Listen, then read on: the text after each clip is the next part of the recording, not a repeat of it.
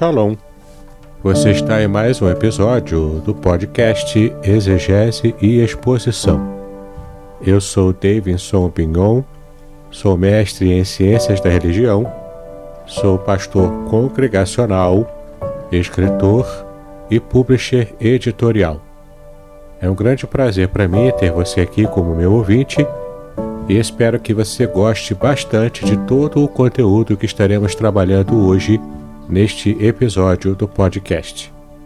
No episódio de hoje, nós estaremos lendo uma parte do livro Respondendo Objeções Judaicas contra Jesus, volume 2, As Objeções Teológicas, escrita por Michael L. Brown, publicado pela editora Davar. Eu vou estar lendo aqui na página 19. De modo que, se você tem interesse em acompanhar mais estudos bíblicos como esse, você poderá então acompanhar as minhas redes sociais. Eu, eu tenho uma página do Facebook chamada Professor Davidson Pignon.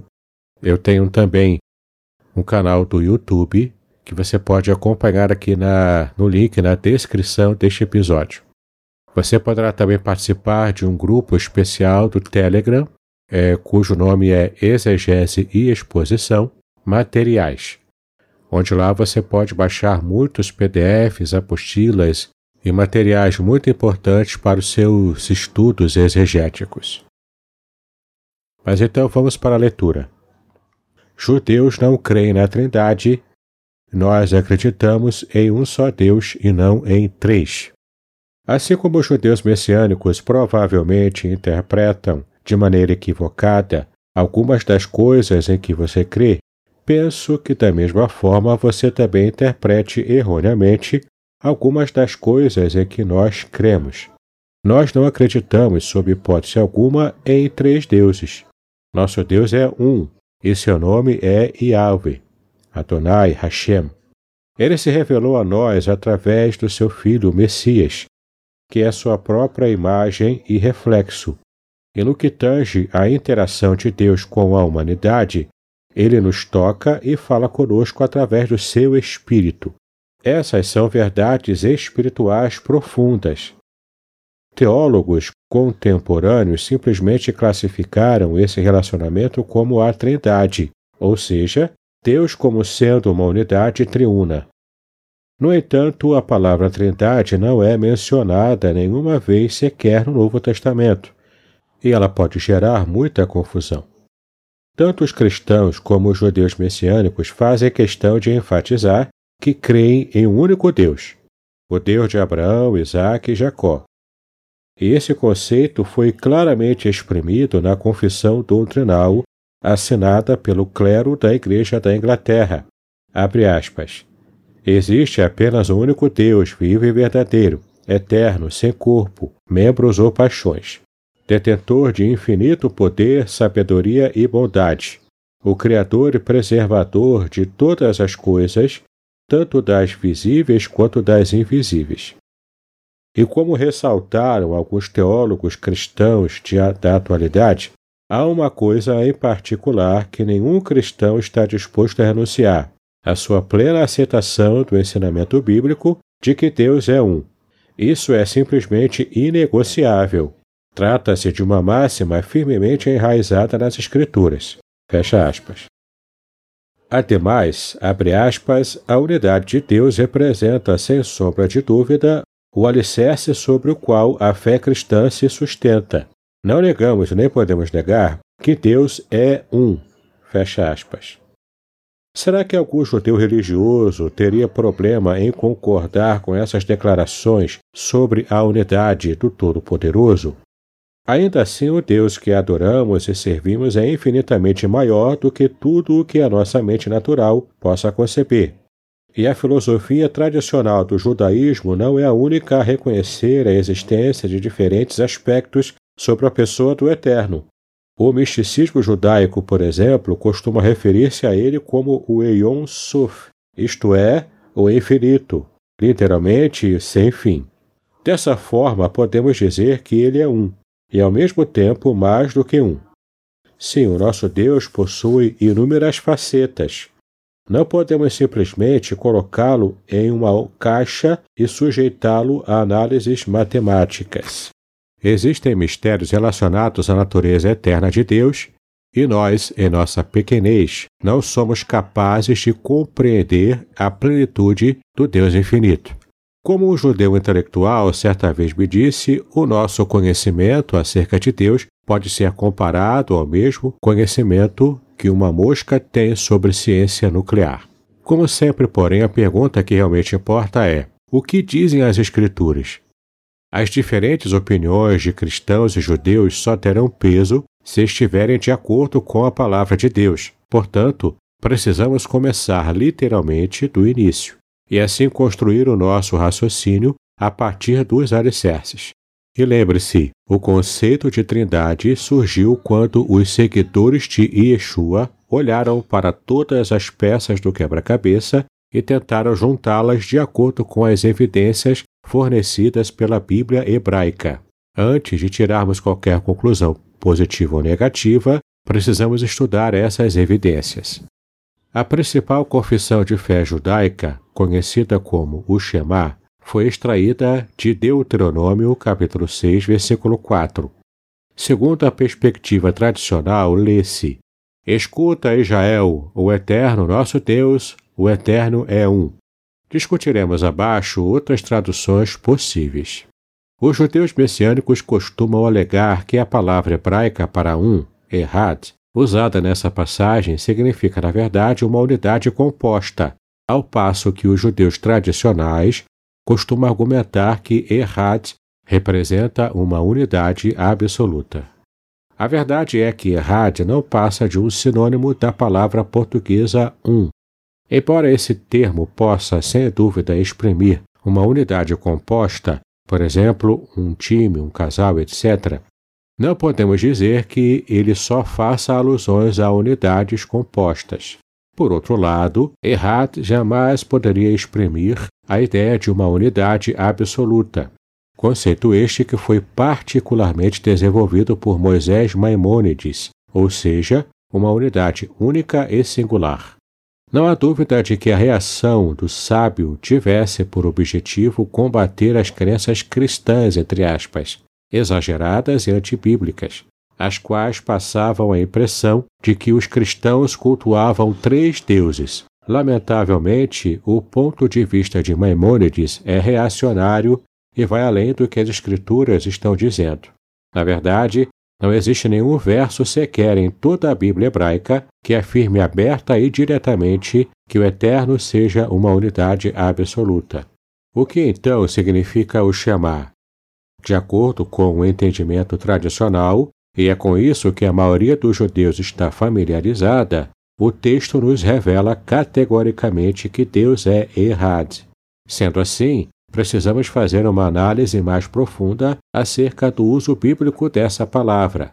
Em Gênesis 2, 24, lemos que o homem uniu-se à sua mulher, tornando-se os dois uma, Errad, carne. O uso do termo hebraico nessa passagem representa claramente uma unidade composta. Semelhantemente, em Êxodo 36, versículo 13, Deus instrui Moisés a unir diversas peças do tabernáculo a fim de que este se torne um, Errad. Veja também em Êxodo 26, versículo 6 e versículo 11, e também capítulo 36, versículo 18. Existem diversos elementos porém um único tabernáculo. A Bíblia também se refere ao povo de Israel como sendo uma nação, em hebraico Goi Erhad. Veja em 2 Samuel 7, 23 e Ezequiel 37, versículo 22. Assim como os americanos, em seu juramento de fidelidade à bandeira dos Estados Unidos, declaram uma nação sob Deus. Além disso, eles afirmam que, por serem uma nação, são também indivisíveis. Não obstante, a população americana já passa dos 314 milhões.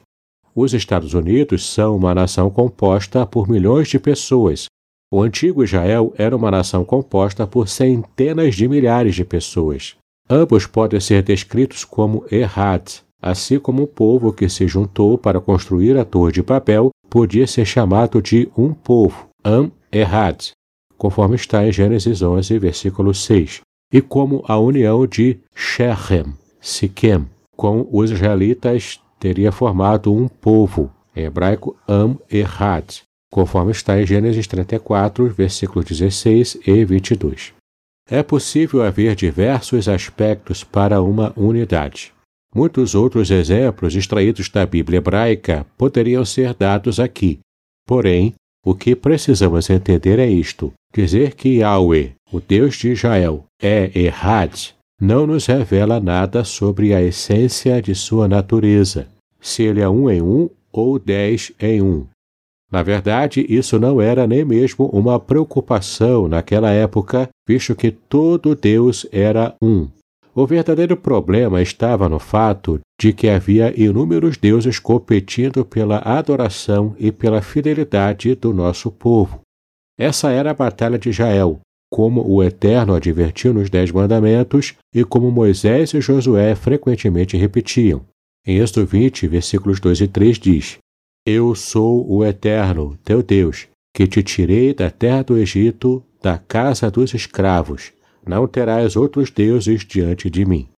Também Êxodo 23, versículo 24, que diz: Não te prostres a seus deuses, não os sirvais e não faças como suas obras, mas sim os destruirás e quebrarás suas colunas de idolatria.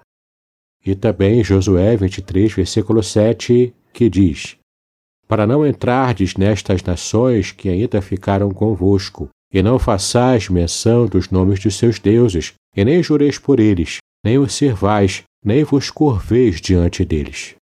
O Shema não foi designado para abordar questões filosóficas como a unidade absoluta ou composta de Deus. Será mesmo que alguma pessoa no antigo Israel levantaria tal questão?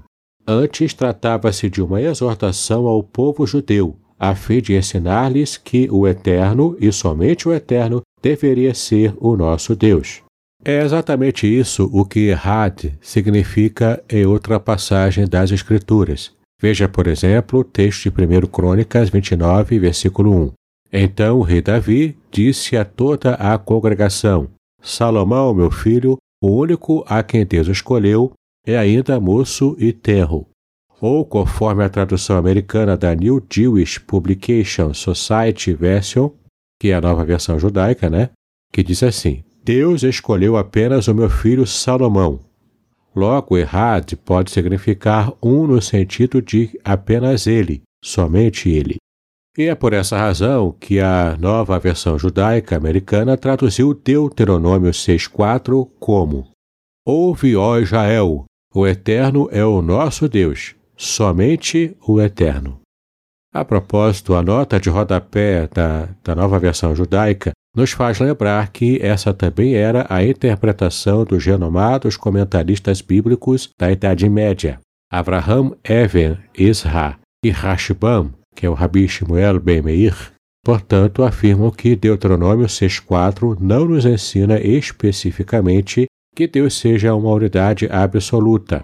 Portanto, afirmar que Deuteronômio 6.4 não nos ensina especificamente que Deus seja uma unidade absoluta não se trata apenas de um argumento cristão moderno. Na verdade, Moshe Wainfield, um proeminente erudito judeu, que por razões técnicas e gramaticais sugere a tradução Ouve, ó Israel, Yahweh, o nosso Deus, é um Yahweh. Ele intitula sua dissertação sobre Deuteronômio 6, de 4 a 25, como Fidelidade exclusiva a Yahweh.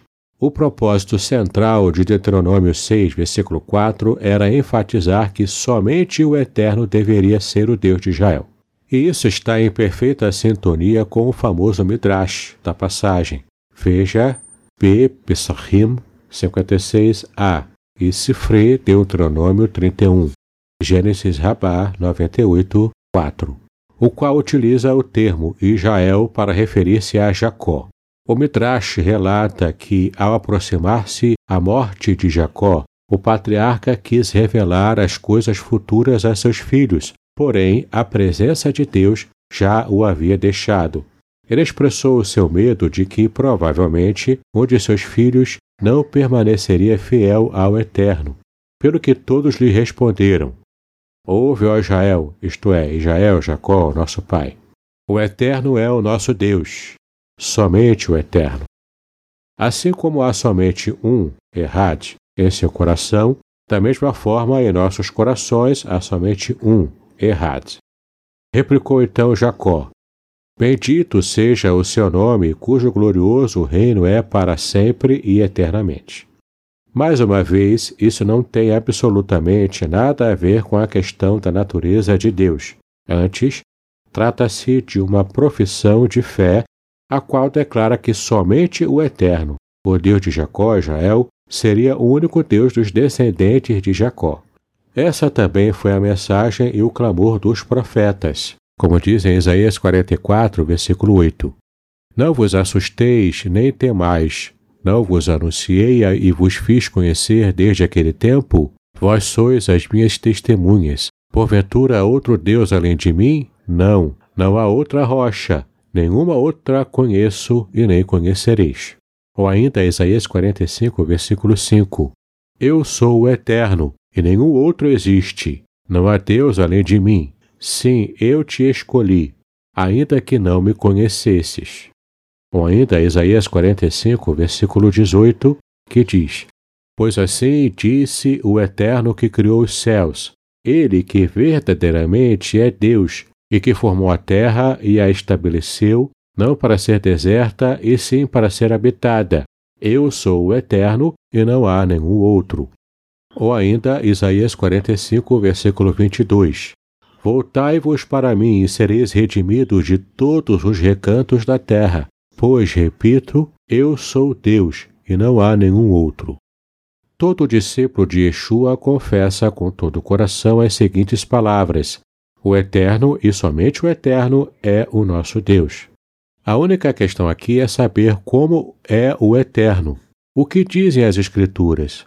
Ao longo da Bíblia, ele não somente é conhecido por diferentes nomes, como também é descrito de formas distintas. O que esses nomes e descrições significam? Existe algum indício nas escrituras hebraicas de que Deus seja de alguma forma uma unidade composta? Em outras palavras, assim como marido e mulher são errados, assim como o tabernáculo com suas diversas partes é errado, e assim como a nação com seus milhões de habitantes é errado, poderia Deus ser complexo em sua unicidade? Lembre-se não se trata de quantos deuses nós adoramos, se três ou um. Não. Só existe um único Deus vivo e verdadeiro. O Deus do Novo Testamento é o mesmo Deus das Escrituras hebraicas. Mas como ele é? Como ele se revela a nós? Em que sentido ele é um? Será que é uma questão de pura matemática espiritual ou de fato há um mistério envolvido? O universo é um. O oceano é um e Deus é um. Contudo, o que isso significa exatamente? Talvez o problema não seja nem mesmo a questão da natureza de Deus, mas sim aquela reação instintiva contra tudo o que é cristão. Talvez o problema se encontre na ênfase exagerada do termo, frequentemente mal compreendido, que é a Trindade. Em vez de ficarmos pensando no que os cristãos acreditam, uma vez que nem tudo que as pessoas rotulam de cristão é de fato cristão ou bíblico, vamos tentar por um momento imaginar a figura de um velho rabino descortinando os mistérios de Deus. Ouça-o dizer enquanto ele alisa a longa e grisalha barba. Eu não consigo conversar com todo mundo sobre isso. São questões espirituais realmente profundas, mas você me parece sincero e interessado. Por isso, vou compartilhar com você alguns conceitos místicos. Então ele passa a contar-lhe sobre as dez Sefirot, emanações divinas que atuam como intermediárias ou elos entre o Criador, completamente espiritual e incognoscível, e o mundo físico. Tão logo você argumenta, mas isso não contradiz a nossa crença na unidade do Eterno? Ele responde: Deus é uma totalidade orgânica. No entanto, ele possui diferentes manifestações de poder, assim como a vida da alma é uma, embora manifesta de formas variadas, nos olhos, nas mãos e nos outros membros. Deus e as Sefirot funcionam como um homem e seu corpo, diversos membros, porém um único homem. Ou, para dar-lhe outro exemplo, pense em uma árvore. Há um único tronco central, porém diversos galhos. Existe tanto unidade como pluralidade na árvore, no corpo humano e também em Deus. Consegue compreender? Agora imagine esse mesmo rabino lhe dizendo: Note que em nossas escrituras o Eterno foi descrito como um rei entronizado no céu. Não obstante, ao mesmo tempo, ele se manifestava no tabernáculo através da nuvem e do fogo, e depositava o seu espírito nos profetas. Ademais, o Tanar nos ensina que a glória do Eterno enche todo o universo. Você percebe que a unidade de Deus é complexa? Agora, e se esse rabino começasse a abordar outros conceitos místicos sobre Deus, como por exemplo o mistério dos três, em aramaico Hazá, Dit e Atá, explicando que no Zohar existem cinco expressões diferentes que fazem alusão a vários aspectos da natureza tríplice do Eterno. E quanto às referências a três cabeças, três espíritos, três formas de revelação, três nomes e três sombras de interpretação que são atribuídas a Deus.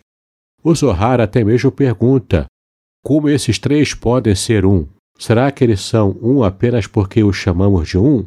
Só é possível compreender que eles são de fato um pela persuasão do Espírito Santo e ainda de olhos fechados, as questões sobre a natureza do Eterno são profundas.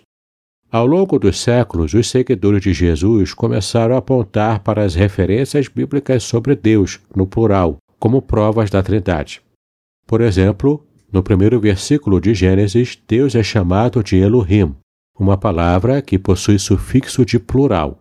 Depois, em Gênesis 1, 26, Deus diz: façamos o homem à nossa imagem, conforme a nossa semelhança. Da mesma forma, o Eterno diz em Gênesis 3, 22: Eis que o homem se formou como um de nós.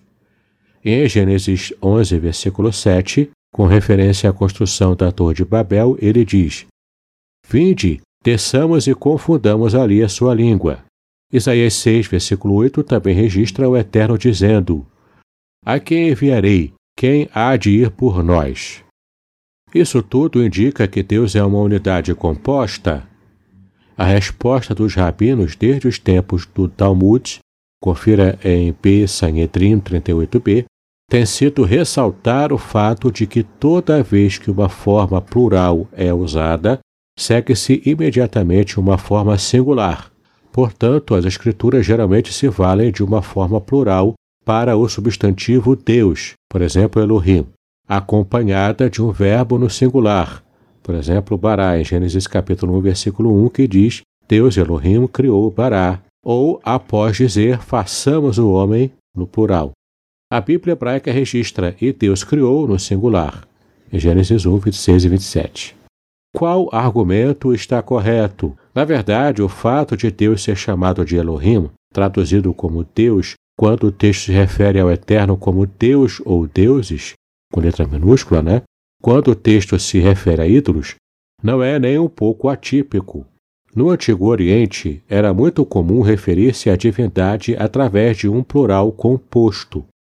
Da mesma forma, quando se tratava de um senhor ou amo, a regra era quase sempre se valer de termos no plural. Apenas para dar-lhe alguns exemplos, o servo de Abraão, em Gênesis 24, refere-se ao seu mestre no plural, Adonim, literalmente senhores. José, em Gênesis 39, também fala sobre seu amo, Potifar, no plural. E o rei Davi, em 1 de Reis 1, versículo 11, é descrito como senhores. Em Êxodo 21, para traduzir de forma literal e incorreta, a lei em questão fala sobre um servo e seus senhores, Adonim, referindo-se a apenas um senhor. Em Isaías 19, versículo 4, o profeta diz a Jael que Deus os entregaria a um senhor cruel, em hebraico Adonim Kashé, um substantivo plural acompanhado de um adjetivo singular. Em Isaías 1, versículo 3, nos diz que um asno conhece a manjedoura de seu amos, em hebraico Baalim, referindo-se a apenas uma pessoa. Confira com a primeira metade do versículo na qual lemos sobre o dono de um boi no singular. Esses exemplos muito comuns mostram-nos claramente que plurais compostos eram usados com bastante frequência para descrever líderes, donos, senhores e reis. Não é de surpreender então que expressões similares tenham sido usadas para descrever o Senhor, o Mestre, o Rei e o Deus. Permita-me ilustrar esse conceito hebraico com minhas próprias traduções hiperliterais de algumas passagens bíblicas. Em Malaquias 1,6, o Eterno faz a seguinte pergunta: Se eu sou senhores, onde está a minha honra? Ao passo que Davi exclama, em Salmo 8, 1 e 9, Ó Yahweh, nossos senhores. E Deuteronômio 10, 17 exalta o Eterno como o, o Deuses dos deuses e os senhores dos senhores. Mas antes que você conclua a partir disso tudo, que substantivos plurais atribuídos a Deus não têm peso algum em nossa discussão sobre a unidade do Eterno. Considere esta simples verdade. O hebraico, assim como outras línguas semíticas, costumava exprimir a grandeza, a supremacia, a exaltação, a majestade e a plenitude através da divindade, através de substantivos plurais compostos. O hebraico, assim como outras línguas semíticas, costumava exprimir a grandeza, a supremacia, a exaltação, a majestade e a plenitude através de substantivos plurais compostos. A pluralidade podia expressar proeminência, posse ou divindade, tudo em referência a uma única pessoa ou a único Deus. Isso significa que o próprio conceito de unidade composta ou pluralidade da unidade fazia parte da linguagem do Tanar. Tais conceitos não soariam nem um pouco estranhos para os personagens bíblicos. Portanto, Embora essas referências a Deus ou ao Senhor no plural não provem, de forma alguma, a veracidade das crenças trinitarianas, elas se encontram, sem sombra de dúvida, em perfeita sintonia com tudo o que estamos tentando dizer aqui, a saber que, de alguma forma, a unidade do Eterno é complexa.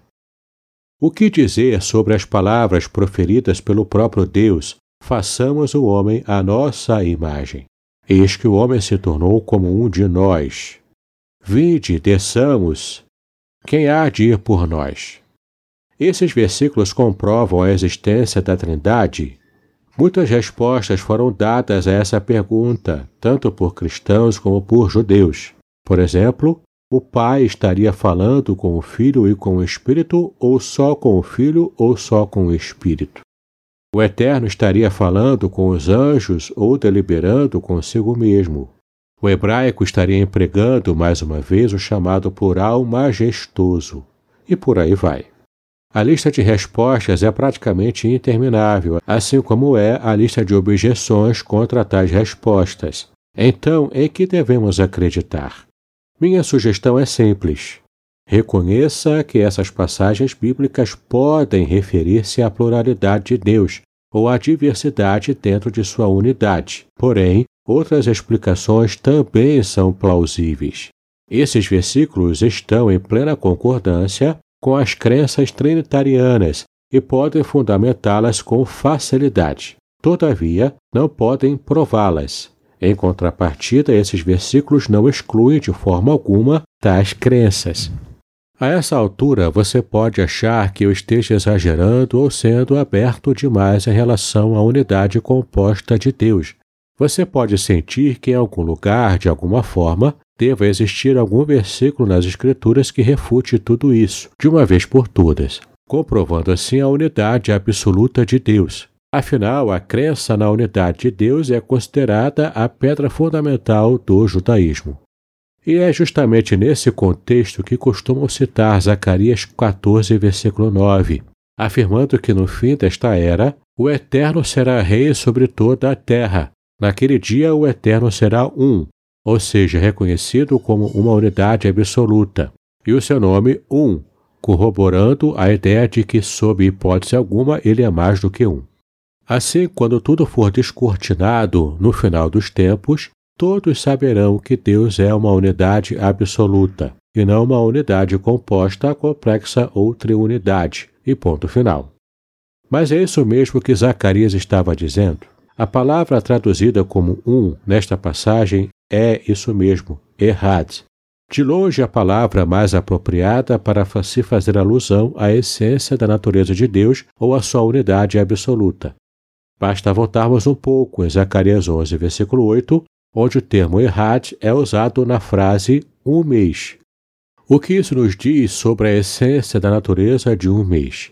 Será que não devemos mais acreditar que um mês possui 30 dias somente porque ele é um? Não é à toa que a nota de rodapé da New Jewish Publication Society Version, que é a nova versão judaica americana, né, ressalta que a tradução mais correta de Zacarias 14:9 deveria ser o Eterno, e somente ele será adorado. Ele será invocado por seu verdadeiro nome. Isso mesmo, trata-se de uma profecia sobre todos os povos se convertendo a Yahweh, abandonando seus ídolos e falsas religiões, a fim de adorá-lo, e somente a ele. O texto não faz nenhuma alusão à natureza de sua unicidade. Zacarias apenas escreveu que o Eterno, único Deus verdadeiro, será adorado por todas as nações, e é exatamente isso que o Novo Testamento ensina. Leamos, pois, algumas passagens bastante conhecidas. Quando o mestre da Torá perguntou a Yeshua qual é a mitzvah mais importante? Ele respondeu: A mais importante é Shema Israel, Adonai Eloheinu, Adonai Erhad. Ouve, ó Israel, o Senhor nosso Deus, o Senhor é um. E você deve amar Adonai, seu Deus, de todo o coração, de toda a alma, de todo o entendimento e com toda a força. Isso está em Marcos 12, 28 a 30. Enquanto ele orava, pouco antes de ser crucificado, proferiu estas palavras: e a vida eterna é esta: que te conheçam, o único Deus verdadeiro, a quem enviaste, Yeshua, o Machia. Yohanan, que é João 17, versículo 3. Sim, o próprio Yeshua ensinou que o Pai é o único Deus que existe. Tanto Shimon Kefa, Pedro, né, como Shaul, Paulo, pregaram a mesma mensagem, enfaticamente. O único Deus verdadeiro, nosso Pai Criador, designou seu filho Yeshua para ser Messias e Senhor. Primeiro, as palavras de Shimon, homem de Israel, ouçam isto, Yeshua de Nazaré, foi um homem que lhes demonstrou ter sido enviado da parte de Deus por meio de obras poderosas, milagres e sinais que Deus realizou por meio dele na presença de vocês. Vocês mesmos o sabem. Deus ressuscitou este Yeshua e todos nós somos testemunhas disso. Portanto, que toda a casa de Israel fique certa de que Deus fez dele Yeshua, Senhor e Messias. Atos 2, 22, 32 e também 36. Agora as palavras de Shaul. O ídolo não tem existência real no mundo, e há apenas um Deus. Ainda que existam os chamados deuses na terra, e de fato há deuses e senhores em abundância, contudo para nós há um só Deus, o Pai, de quem procedem todas as coisas e para quem existimos, e um só Senhor, Yeshua, o Messias, por meio de quem foram criadas todas as coisas e de quem recebemos o ser, como está em 1 Coríntios 8, versículos 4 a 6. Pois Deus é único e há um só mediador entre Deus e a humanidade, Yeshua, o Messias, um ser humano, o qual se entregou como resgate a favor de todos, provendo desse modo o testemunho do propósito de Deus no tempo exato. 1 Timóteo 2, versículos 5 a 6. Além disso, Shaul escreveu aos crentes gentios de Tessalônica que em toda a parte ouvia-se sobre como eles abandonaram os ídolos e voltaram para o único Deus verdadeiro e vivo, a fim de servi-lo, e a respeito de como esperam por seu filho Yeshua, a quem ressuscitou de entre os mortos, e pelo seu aparecimento desde o céu, para nos salvar da ira iminente do juízo de Deus. 1 Tessalonicenses 1, versículos 9 e 10. Esta é uma das principais razões pelas quais Deus enviou seu Filho ao mundo, que, para através de Yeshua, o Messias, pessoas de todas as línguas e nações abandonassem os seus ídolos e falsas religiões, a fim de se voltarem ao único Deus vivo e verdadeiro. Os escritos da nova aliança são, sem sombra de dúvida, monoteístas. sem contar que corroboram e esclarecem o monoteísmo da Bíblia hebraica. O único Deus verdadeiro é um, contudo, sua unicidade é complexa, singular e transcendental. Eis alguns tópicos importantes para você considerar. A Bíblia hebraica afirma que ninguém pode ver a Deus, porém, em algumas ocasiões, lemos que pessoas de fato o viram. Quem exatamente eles viram? A Bíblia hebraica relata que o Eterno, por vezes, manifestava-se aos homens na terra, em forma aparentemente humana. No entanto, como Deus, ele se assenta entronizado nos mais altos céus. Como é que ambas as coisas podem ser verdade? A Bíblia hebraica descreve o Espírito Santo ocasionalmente como uma pessoa, e não apenas como uma força impessoal. O Espírito Santo é um mero sinônimo de Deus, ou será que o termo descreve parte de sua própria natureza, isto é, de seu próprio espírito? A Bíblia hebraica faz alusão à palavra de Deus como se ela fosse uma entidade real, digna de louvor, destacada para missões divinas e ativa no mundo. O que significa essa palavra? Se você der uma boa olhada na próxima objeção, descobrirá que os rabinos tinham a dizer sobre a palavra do Eterno, ou em aramaico, Suamim Ra.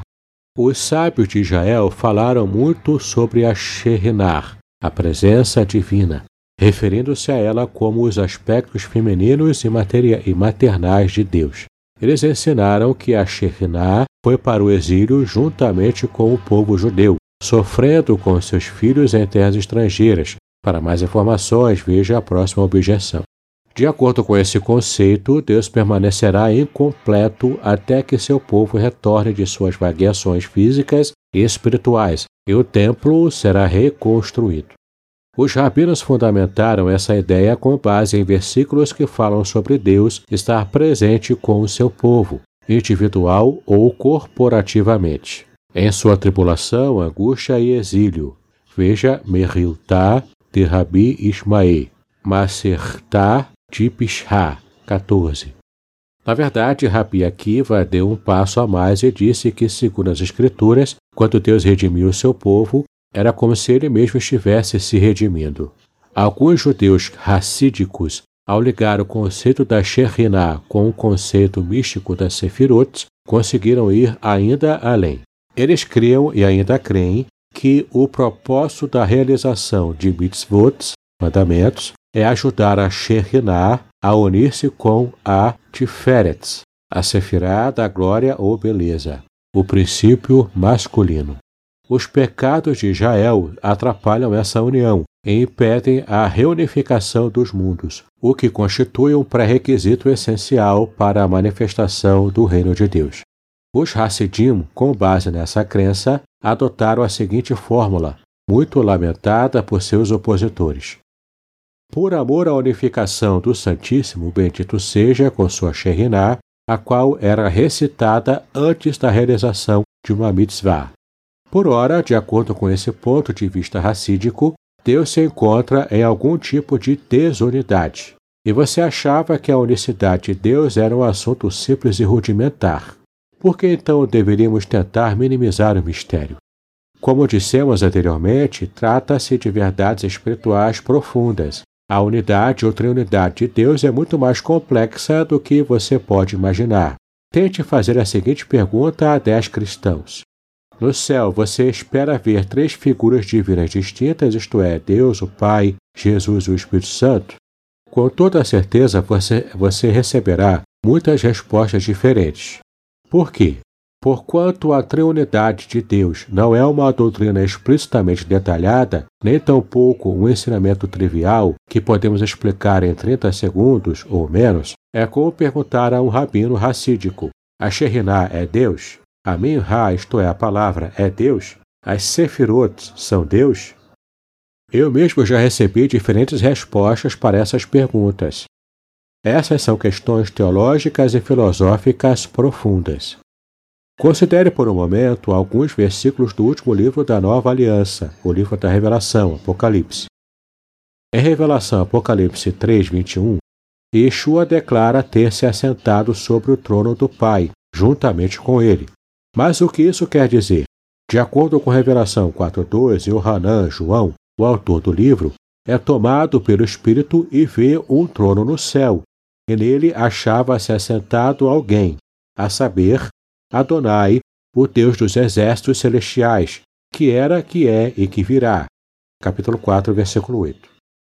Depois, Yohanan tem a visão de um cordeiro, representando Yeshua, que parecia ter sido morto, em pé junto do trono.